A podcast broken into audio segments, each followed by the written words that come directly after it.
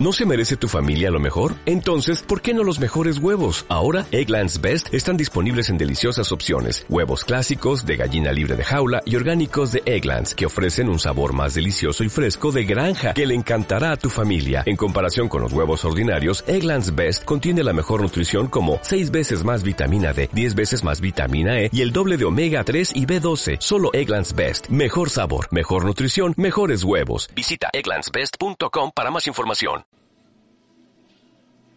Hebreos capítulo 11.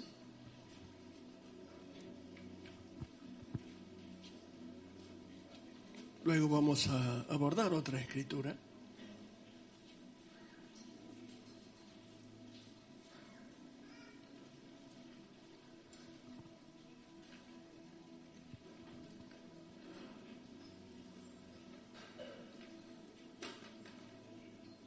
Capítulo 11 de Hebreos es uno de los capítulos más extraordinarios de los héroes de la fe. Allí están acuñados los grandes héroes, pero también muchos desconocidos que no fueron descollantes, pero están mencionados en el corazón de Dios.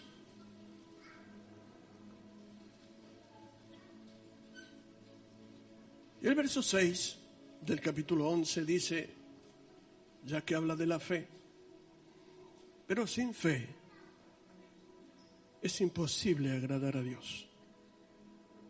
Porque es necesario que el que se acerca a Dios crea que le hay y que es recompensador, galardonador de los que le buscan.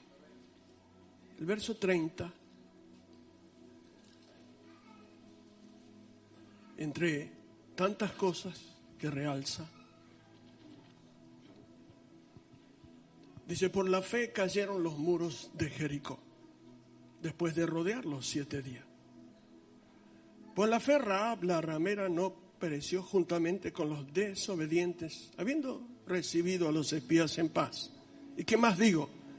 Porque el tiempo me faltaría contando de Gedeón, de Barak, de Sansón, de Jefté, de David, así como de Samuel y los profetas, que por la fe conquistaron reinos, hicieron justicia, alcanzaron promesas, taparon bocas de leones Apagaron fuegos impetuosos, evitaron filos de espada, sacaron fuerzas de debilidad, se hicieron fuertes en batalla, pusieron en fuga ejércitos extranjeros. Las mujeres recibieron sus muertos mediante resurrección, más otros, atormentados, no aceptaron el rescate a fin de obtener mejor resurrección. Otros experimentaron vituperios, azotes y, a más de esto, prisiones y cánceres fueron apedreados, aserrados, puestos a prueba, muertos a filo de espada, anduvieron de acá para allá, cubiertos de pieles de oveja y de cabra, pobres, angustiados, maltratados, de los cuales el mundo no era digno. Errando por los desiertos, por los montes, por las cuevas y por las cavernas de la tierra. Y todos estos, aunque alcanzaron buen testimonio mediante la fe, no recibieron lo prometido proveyendo Dios alguna cosa mejor para nosotros, para que no fuesen ellos perfeccionados aparte de nosotros. Josué, capítulo 6. Vamos, comenzamos nuestra enseñanza. El libro de Josué, el capítulo 6.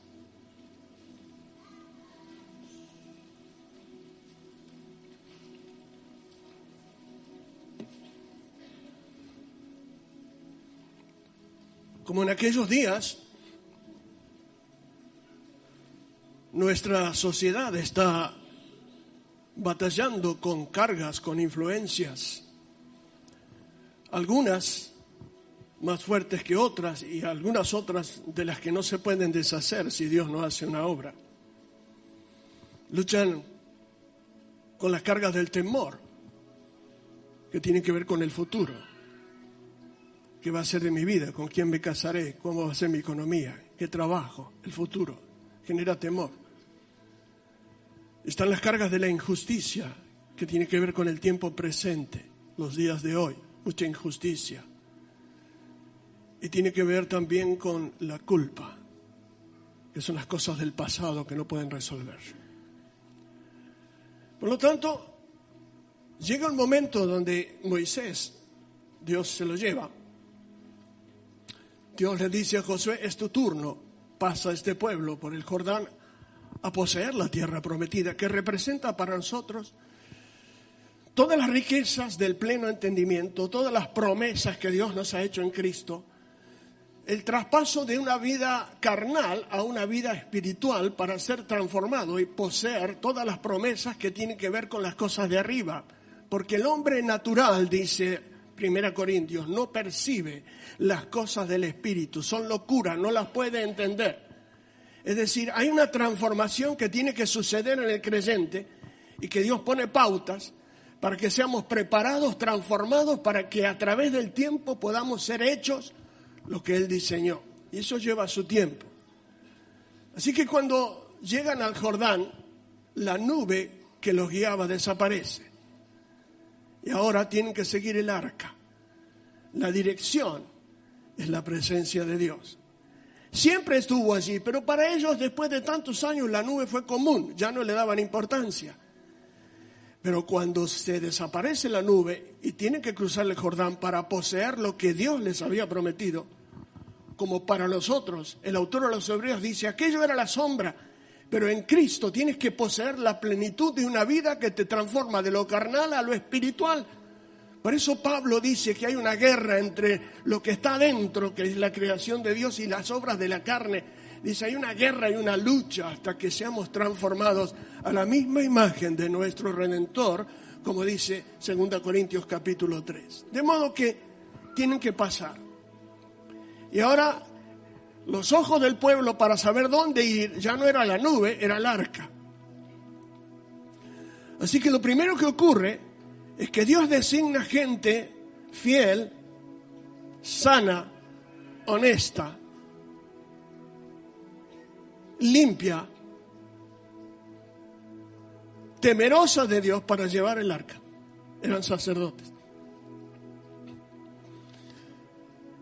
Y Dios le da una orden. Y le dice que cuando pasen el Jordán, ellos se iban a parar con el peso de la presencia de Dios en sus lomos, las aguas del Jordán se iban a dividir, ellos iban a pasar en seco, otra vez Dios haciendo milagro, uno más. Pero cuando pasen del otro lado tenían que dejar un testimonio, pero Dios le da una orden y esto de paso, escuche. Dios les dice que a partir de ahora, entre el pueblo y los que llevan el peso del arca de la presencia de Dios, tiene que haber dos mil codos de distancia, es decir, 900 metros. ¿Qué era una presencia discriminatoria? No. ¿Es que Dios no quería al pueblo? No. Estaba diciendo de una manera práctica, escuche, que todo aquel que lleva el peso de la gloria de Dios y es motivo de dirección, tiene que tener una distancia importante en la presencia de Dios, en el conocimiento de Dios, en la relación de Dios, en la dirección de Dios para llevar al pueblo. Y esa distancia se ha achicado en estos días. A tal punto que muchos líderes, sin que esto sea un juicio de valor, han perdido esa relación y esa distancia de conocimiento, de relación, de adoración, de penetración en las cosas espirituales se ha achicado tanto que están junto con el pueblo. Y no porque esté mal el pueblo, sino que el pueblo tiene que seguir la dirección de alguien que va adelante. Y Dios nos está diciendo que va a hacer recuperar la distancia del conocimiento de Dios, la relación y la profundidad, para que haya una distancia no discriminatoria, sino que aquellos que llevan el peso, y de paso te digo, todo aquel que abre brecha en áreas espirituales pagará un precio importante. Todo aquel que abre brecha en algún área espiritual, trayendo luz, acomodando, renovando, restaurando, volviendo a poner las cosas en su lugar, pagará un precio importante.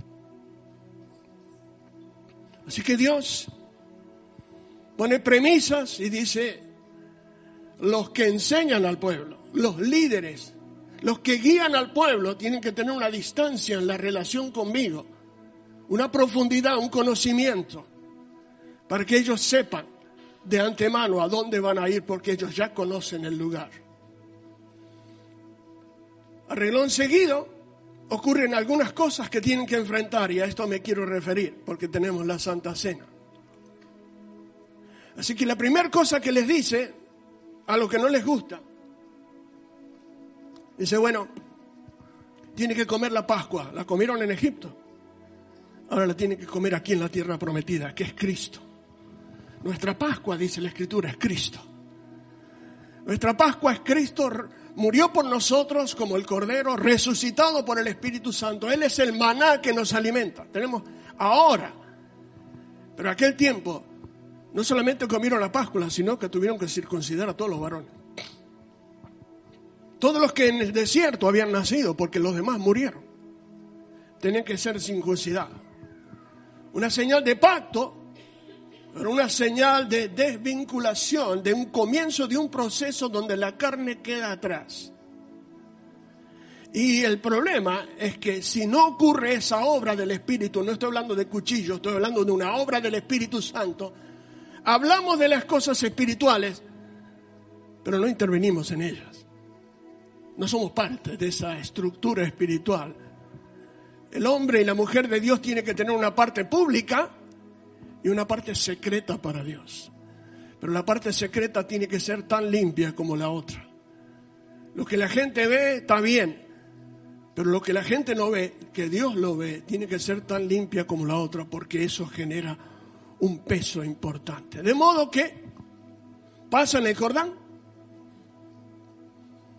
el oprobio de Egipto queda atrás y enfrentan un problema, Jericó. Jericó era la ciudad que nunca fue conquistada. Representa el viejo hombre, nuestras carnalidades, nuestra mente carnal. Y si me animo, nuestra mente religiosa, no me toque. Mira, yo soy el profeta Pirulo. Toda esa cosa religiosa que por fuera dice algo, pero por dentro. Si me apuran, Jericó representa toda la horda religiosa que dice cosas bonitas, pero adentro no hay olor a Cristo. Jericó representa aquella cosa que tiene que ser conquistada. Y era la primer baluarte que tenía que caer. Si tú Jericó no cae, serás un carnal con conocimientos de las cosas espirituales, pero no las podrás disfrutar. Cantarás cosas lindas, pero no las podrás disfrutar. Dirás cosas lindas, pero no las puedes comer no las puedes disfrutar. Estarás siempre en la periferia. Jericó representa un área en las áreas naturales donde Dios tiene que comenzar una transformación, tiene que caer tu Jericó como el mío. Fue la única ciudad que nunca fue conquistada, claro. Después del Edén, ahí empezaba una, nueva historia, donde el segundo Adán, que es Cristo, vuelve a poner las cosas en su lugar. El hombre redimido vuelve a ser el hombre conquistado por el Espíritu Santo. Amén. Si alguno me entiende. Por lo tanto, en este tiempo donde muchas cosas religiosas hacen mucha pompa, Dios está llamando a realidades concretas. La razón por las cuales no no podemos abordar con eficacia las cosas espirituales reservadas para nosotros es porque a lo mejor Jericó todavía está, está ahí, vivita y coleando. Y a lo mejor no lo decimos, pero adentro nuestro hay fortalezas mentales y estructuras que tienen un buen argumento. Yo, yo pienso así, cuidado. Pero Dios dice, hasta que eso religioso en tu vida no caiga, no podré llevarte a otras cosas. Fue la única ciudad de las que conquistó Josué donde se le aparece el general del ejército del cielo. Por alguna razón, las demás no, pero esa era importante. ¿Por qué? Porque si el Espíritu Santo puede gobernar nuestro viejo hombre, gobernará todo nuestro cuerpo. Si toma el control de nuestra mente, gobernará todo nuestro ser. Fue el único lugar. Jericó no puede ser conquistada por la teología, ni por la espada, ni la elocuencia, ni la fuerza humana. Tiene que ser conquistada por los recursos de Dios. De hecho, el que le dio la estrategia a Josué para conquistar Jericó fue el general del ejército que le apareció allí. Y entonces la rodean por seis días una vez. Esos, los seis días y una vez es la fuerza del hombre. Y todos los días, una vez, seis días. Pero el séptimo día son las fuerzas de Dios. Donde el hombre no puede hacer más que obedecer. Es más, cuando rodeaban no podían hablar, no podían gritar, no podían hacer nada, solamente silencio. Hacer la obediencia es la que lleva la victoria. Y a veces sabemos tanto y queremos tanto que estropeamos los planes del Señor. Para decir algo. Cuando Jericó cae, cae por el poder de Dios no cae por la estrategia de Josué, ni la espada de Josué, ni la fuerza de los hebreos. Fue Dios y los ángeles que saltaron sobre el muro y lo liquidaron. Fue Dios, no fue Josué. El ejército subió para tomar la ciudad cuando los muros cayeron. Déjame decirte, si el Espíritu Santo no conquista tu Jericó y el mío, estaremos dando vueltas en círculos religiosos, cantando lindas canciones haciendo buenas obras, pero nunca con acceso a los tesoros espirituales que están escondidos en Cristo Jesús, como dice Filip, Colosenses 2.3. Por lo tanto, Jericó es el primer lugar que tiene que caer. Y no, no me venga a decir, si usted le pregunta a su carnecita y a su intelecto, ¿querés caer? No, no quiero. ¿Qué va a querer caer?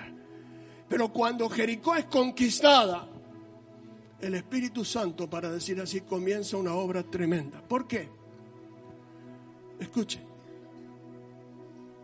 Jericó era la cabecera de todo ese lugar. Para algunos, el emblema de la luna, para otros, los lugares de las palmeras. Recuerdo todas las veces que estuve en Jericó, en Israel. No, no, no podía creer cómo Dios arrasó un lugar así. Es más, un día me metí en las excavaciones del muro que había caído para ver. Y el, el, muro era tan ancho que pasaban dos carros así y había casas arriba del muro. Era, era imposible que el hombre pueda tirar esos muros. Dios lo hizo. Por lo tanto, cuando Jericó cae, y ahora quiero que preste mucha atención para, para, para entender lo que está pasando con su vida, cambia la cabecera. Cuando Jericó cae, la cabecera es Betel, la casa de Dios. Una nueva obra del Espíritu. Cuando cae Jericó, que son las obras de la carne, la fuerza de la carne, la mente religiosa y todo lo lindo, pero que no tiene penetración en las esferas espirituales, Betel, del otro lado del Jordán, comienza a ser la cabecera y la casa de Dios comenzás a ser vos. Vos sos ahora el templo de Dios, la casa de Dios. El altar está dentro tuyo. Aquello era la sombra. Pero una vez que cae Jericó, cambia la cabecera. Y cuando las carnalidades, cuando nuestras supremacías religiosas caen y son conquistadas por el Espíritu Santo, pero de veras, no de mentiritas, de veras, no teóricas, entonces la casa se llena de la gloria, tu mente cambia. Y el Espíritu de revelación comienza a llevarte a áreas desconocidas, escondidas, preparadas para vos en Cristo. Pero si Jericó no cae, nuestras mañas, nuestras carnalidades, nuestros argumentos religiosos, para justificar cosas injustificables, tiene que caer. Es más, cuando usted lee la historia, luego viene Jaí, que significa el pasado, y Josué la destruye porque como hablé de la carga del pasado y la culpa, Dios cuando te hace nuevo, destruye tu pasado. Tu pasado no existe más porque fue destruido y lavado y conquistado por la sangre de Cristo. Por eso la culpa no existe más cuando el Espíritu Santo toma el control y al introducirte a la tierra prometida, claro, Dios lo está preparando para que después los cinco reyes amorreos vuelvan a caer para ir conquistando esferas en la naturaleza del Espíritu para formar un hombre y una mujer espiritual. No es solamente la teología del seminario lo que forma una persona espiritual. La persona espiritual la hace el Espíritu Santo. Y es Dios quien determina quién es espiritual. No es que yo puedo cantar canciones lindas de lo espiritual, pero a la hora de demostrarlo en la vida práctica, Dios te está llamando a una vida de conquista y de victoria. Pero para eso tenemos que ser consecuentes. De Jericó Dios no quería nada nada más que una persona, Rahab. La única persona que Dios quiso de Jericó fue la Rahab. Una ramera despreciada, una prostituta que no, no, no servía para nada para algunos, pero Dios le puso el ojo cuando guardó a los espías. De Jericó le dio orden, no quiero nada, solamente una persona. Y una persona allí se llamó Rahab. Y cuando los espías que ella escondió se iban, ellos le dicen a Raab, toda la ciudad va a ser destruida, todo va a caer, pero te damos un cordón rojo. Este cordón rojo que te damos, lo tienes que atar en la ventana, en el muro de afuera, y esto te será por señal. Este cordón rojo es la señal que cuando todo caiga, tu casa va a quedar en pie. Esta es la señal. Y esto representa la cobertura de la sangre de Cristo. Cuando viene destrucción, todo lo que está bajo la sangre de Cristo como señal no va a caer si tu vida está bajo la cobertura de la sangre, porque Dios no solamente te salvó, te renovó, tenemos que vivir bajo la cobertura del Espíritu Santo, pero la sangre de Cristo es nuestra garantía de cobertura en los cielos. Imagínese esta mujer con su familia, porque tenía familia en el muro. Colgó el cordón rojo. Y, y, cada rato fijándose si algún viento de doctrina no le voló el cordón si alguna manera de pensar rara, religiosa, que dicen, ah, tal, no le sacó el cordón. Si algún atrevido o algún juguetón no lo desató y lo tiró, porque a veces los juguetones pierden las promesas del Señor, las tiran, las pierden, por descuidado. Y continuamente estaba vigilando. ¿Por qué? Porque ese cordón rojo, como la sangre de Cristo, era la garantía de que la destrucción no iba a llegar. Así va a pasar con todos los redimidos todo lo que esté bajo la sangre no va a ser tocado. Dios te va a guardar. Y cuando vino la destrucción y los ángeles, déjeme decirlo así, así me lo imagino. En el séptimo día dieron siete vueltas y tocaron las bocinas. Y la orden era gritar. Y yo quiero alabar, gritar. Yo quiero gritar. Cuando Dios dice gritar, grita. ¿Por qué? Porque la victoria está en la obediencia. La obediencia tiene un precio y la desobediencia tiene un costo. Y yo creo que cuando dieron vuelta las siete veces y gritaron, un ejército de ángeles saltó sobre el muro, los pulverizó. Pero la única casa que quedó en pie fue la de Rahab. Una mujer a quien Dios limpió, se casa con Salmón. Salmón fue el papá de Boaz. ¿Cuánto conoce la historia de Ruth? Boaz se casa con Ruth, una moabita. Representa a la iglesia gentil, que no es judía lavada y perdonada, incluida en la familia de Dios, porque los gentiles, como olivo injertado, fueron incluidos en la familia de Dios. Así dice Pablo. Y son participantes de la misma savia y de las mismas promesas. Así que vos se casa con Ruth y tiene un hijo, se llama Obed. Obed fue el papá de Isaí. ¿Quién fue Isaí? El papá del rey David. Así que esta mujer fue tatara, tatara, recontra tatarabuela del rey David. Mire cómo es la cosa.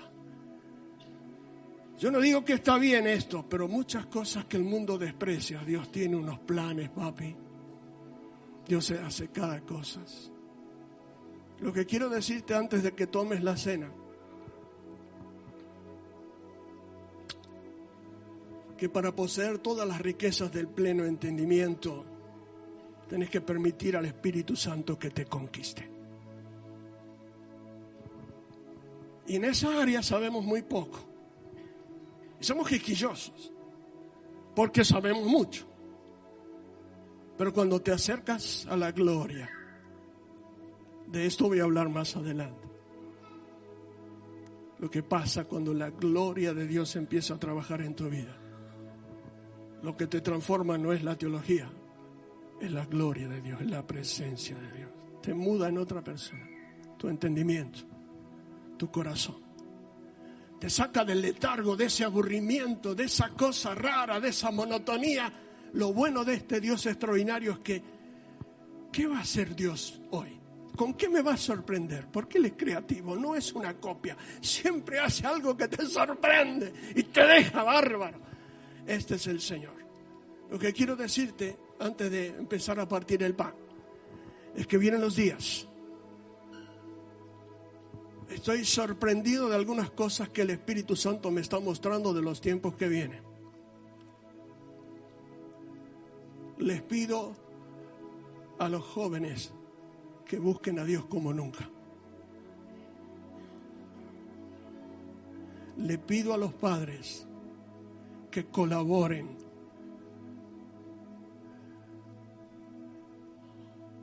colaboren hasta el dolor para que sus hijos estén en luz, en los programas, en la iglesia, en los campamentos. Hagan su parte, porque vienen días donde no lo van a poder hacer. Le pido a los ancianos que oren mucho por aquellos que están en eminencia en la iglesia con responsabilidades, con los matrimonios, con los novios. Les pido a los creyentes que viene un tiempo de ayuno, oración, confesión, quebrantamiento y arrepentimiento. Es la única manera en que Dios vuelva a poner las cosas en su lugar. Porque esta generación que Dios está levantando será reparadores de puertas, reparadores de muros. Los muros y los escombros de generación en generación van a levantar, van a poner otra vez orden. Es una generación de hombres y mujeres que están cerca de Dios. Su Jericó habrá caído. Su cabecera es Betel, la casa de Dios.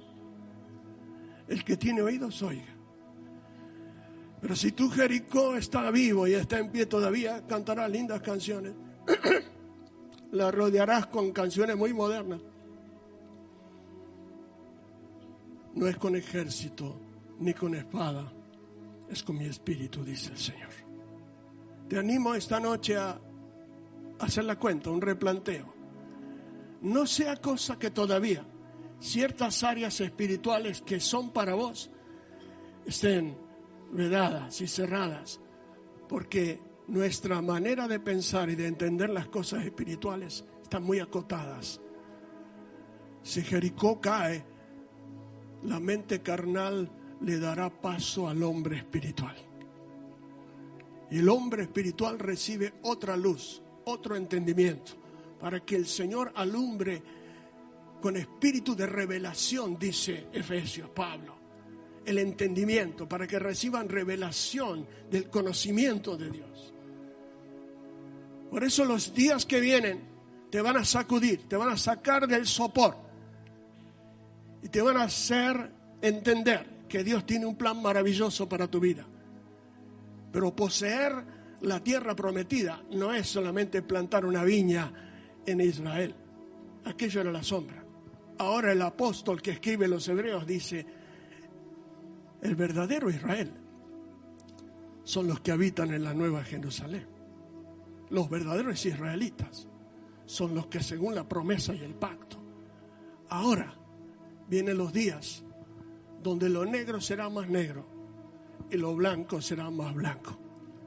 No será lo religioso como factor preponderante en la presencia de Dios. Por eso hablé de los necesitados. Siempre que haya un necesitado que clame a Dios, Dios estará cerca. Será tus ojos. Vamos a empezar a partir el pan los que están designados para partir el pan. Y será tus ojos un momento. Equipo.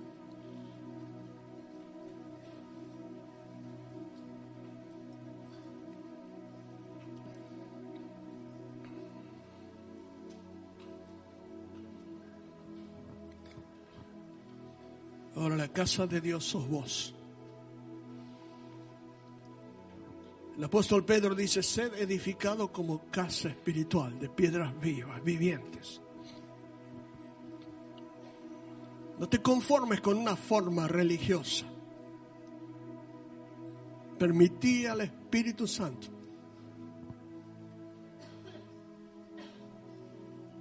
que te muestre lo que hay por delante. No tengas miedo, porque las cargas del pasado y la culpa han sido absorbidas por el perdón de Cristo Jesús. Ya no hay un pasado que te condena. Y si bien hay un presente injusto,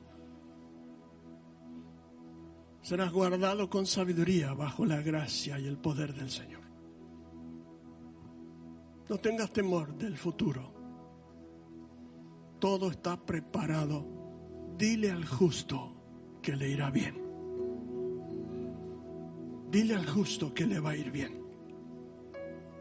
Le va a ir bien. No tengas miedo. Pero te pido que rompas los límites de una estructura seca religiosa, contenciosa que solo presenta argumentos para zafar pero a la hora de venir delante de Dios no hay argumento que valga. Dios te está llamando a ser el hombre y la mujer que soñó. Y entonces se cumple la palabra. Y así como Josué fue conquistando el Ebeo, el Fereceo, el Jebuseo, rompiendo áreas y conquistando lugares, hasta que toda la tierra estuvo bajo el gobierno de Dios. Así tu corazón y tu mente. Aquel que comenzó en vosotros la buena obra la va a terminar, la va a perfeccionar. No te va a dejar en la mitad del camino. Pero ponele ficha, ponete las pilas para decir algo. Ponele ganas en buscar a Dios. Pone todo lo que puedas. Lo que no sabes, Dios no te lo va a pedir. Pero pedile a lo mejor esta noche, Señor, concédeme. Señor, trae luz a mi vida para determinar, detectar cuáles son las áreas que me impiden avanzar en la obra plena de tu Espíritu Santo. No quiero cantar solo lindas canciones, yo quiero quiero esos tesoros escondidos en Cristo Jesús. Señor, te ruego esta noche que me permitas ser parte de esta obra del Espíritu Santo que conquista todo mi ser. No quiero ningún Jericó que impida que pueda avanzar en victoria. Gracias por tu gracia, gracias por la sangre de Cristo, gracias por esa obra extraordinaria que hace cosas cuando nadie la piensa. Son misteriosos caminos del Señor. ¿Quién iba a pensar? Ahora el Señor nos está mostrando en estos días que hay mucha hoja de higuera religiosa cubriendo lo exterior. Pero el problema está adentro. Lo que Dios quiere cambiar es lo que está adentro. Dame tu corazón. Un día le prometió al profeta que un día vendría cuando yo iba a escribir mis leyes, ya no en piedras. Las voy a escribir en sus mentes, las voy a poner en su corazón. Yo seré su Dios, me serán por pueblo. Desealo, anhelalo, salir de romper un límite, un círculo vicioso que a lo mejor tiene visos de religioso, que cosas interesantes, pero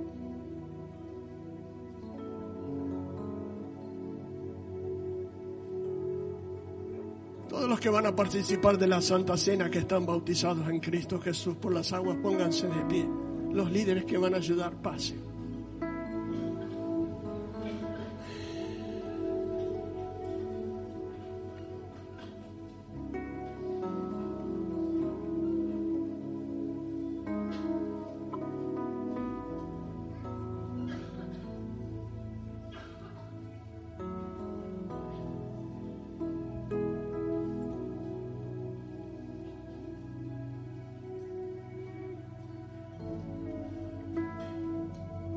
Porque yo recibí del Señor lo que también os he enseñado, que la noche que fue entregado, el Señor Jesús tomó pan y dijo, tomad, comed, esto es mi cuerpo que por vosotros he partido.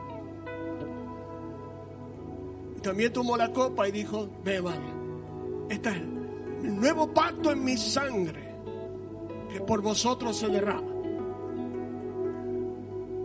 Porque todo aquel que comiere de este pan y bebiere de esta copa, la muerte del Señor anunciáis hasta que venga. Y os digo que de esta vid no la volveré a tomar hasta que la vuelva a tomar en el reino de mi Padre. Y eso se está preparando. Se está preparando la cena maravillosa después de las bodas. Con tus ojos cerrados, pedile ahora al Señor qué es lo que querés que haga el Espíritu Santo en tu vida. ¿Qué es lo que deseas? Después de lo que escuchaste, ¿qué quieres que haga? Porque esa ley del deseo genera cosas extraordinarias, imposibles. ¿Qué quieres que te haga? ¿Qué necesitas que haga por ti? Tal vez esta noche alguno le esté diciendo, Señor, conquista mi Jericó. Conquista las áreas. Yo quiero ser un hombre, una mujer llena del Espíritu Santo. Cambia la cabecera de la influencia en mi vida. Que sea la casa de Dios el lugar de la manifestación de tu Espíritu Santo. En el nombre de Cristo Jesús vamos a dar gracias por el pan, Víctor. Amado Señor, amado Salvador, gracias Padre. Gracias querido Dios por este sacrificio, Señor, en la cruz, por cada uno de nosotros. Gracias. Señor, nuestro corazón tiene agradecimiento, alabanza, adoración a ti que entregaste todo, Señor, por cada uno de nosotros. Gracias por tu cuerpo roto, Señor, partido en esa cruz. Y que hoy podemos comerte, Señor. Gracias, Señor, porque podemos tener salvación en ti. Gracias, Jesús, porque tú eres el que sana, el que salva, el que libera, Señor. Gracias por tu entrega de amor, tu, tu entrega de paz. Gracias. Gracias. Bendecimos este pan y eternamente agradecidos, Señor. Estamos esperando ese momento para cenar contigo en tu presencia allí en el cielo. En tu nombre, Jesús.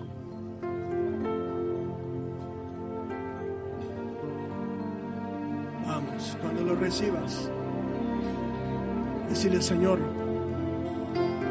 transforma mi vida en la persona que vos soñaste. Despreciado.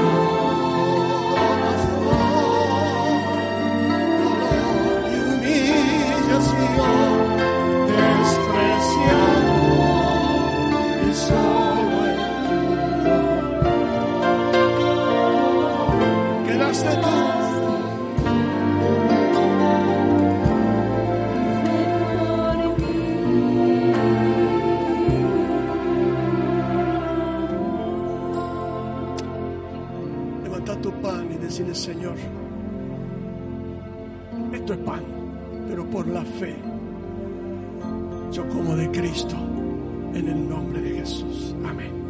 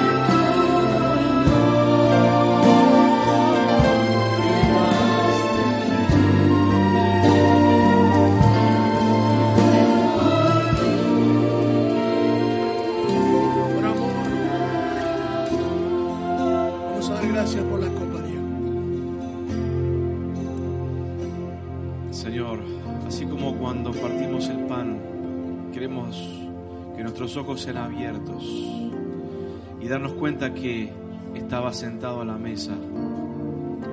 Cuando tomamos y recordamos la sangre de Cristo vertida en la cruz mediante este símbolo, haznos recordar la seguridad que tenemos en Cristo, de que ya hay un solo pacto que está vigente que es el pacto de la misericordia, el pacto de la gracia, donde estamos escondidos en Cristo. Y nuestras debilidades están allí, y nuestra fortaleza está en Jesucristo. Gracias, gracias por habernos presentado y traído este pacto. No teníamos nada para presentar nosotros de nuestro lado para, para llegar a este pacto. Todo lo pusiste vos, Señor. Todo lo pusiste vos. Nosotros presentamos solamente un corazón contrito y humillado, arrepentido, Señor, y deseoso de que hagas tu obra en nosotros, Señor. Gracias. Fue allí por